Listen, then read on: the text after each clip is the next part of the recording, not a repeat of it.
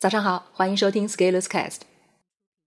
今天和你分享的文章题目是“真传一句话，假传万卷书”。有人喜欢说“大道至简”，的确，大道真的至简，但是我们未必能理解。为了能理解，我们就需要化简为繁，需要展开，需要深入，需要讨论细节，需要具体问题具体分析。当我们经历了这些细节以后，又要从细节中抽离出来，然后总结出一句话，这样才算是理解多一些。但是，如果你经历过了这样一个过程，和那些没有经历过这个过程的人比起来，说的都是一个事情，但是所在的层次却不相同。层次不同的区别在哪里呢？在于信念的牢固程度。这就像街上的大楼。地面以下的基础我们都看不见，有的楼房挖得深，有的楼房挖得浅，平时好像没有什么区别，但是遇上地震、大风，考验一来，你就会发现，地基不牢的楼经不住考验，很容易就塌了。对道理的理解越深，信念越牢，就越能够在面对困难的时候经受住考验。人的一生总会经历各种坎坷。我们不仅仅要看到光鲜亮丽的时候飞得多高，也要考虑到行情下行时会有什么坏情况，而能扛得住最坏情况的考验更关键。有一句话叫“真传一句话，假传万卷书”。当你真正掌握了一个领域的核心，的确可以三言两语就把要害抓住。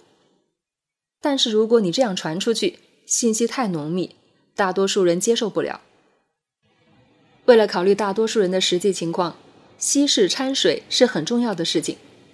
掺水的目的就是让更多人能理解，好上手。而一旦开始掺东西的时候，就会变形、变味儿，会慢慢的从真传变成假传。那这个假到底假在哪里呢？有可能模糊了主次的关系，有可能颠倒了重要的成分，还有可能搞反了先后顺序。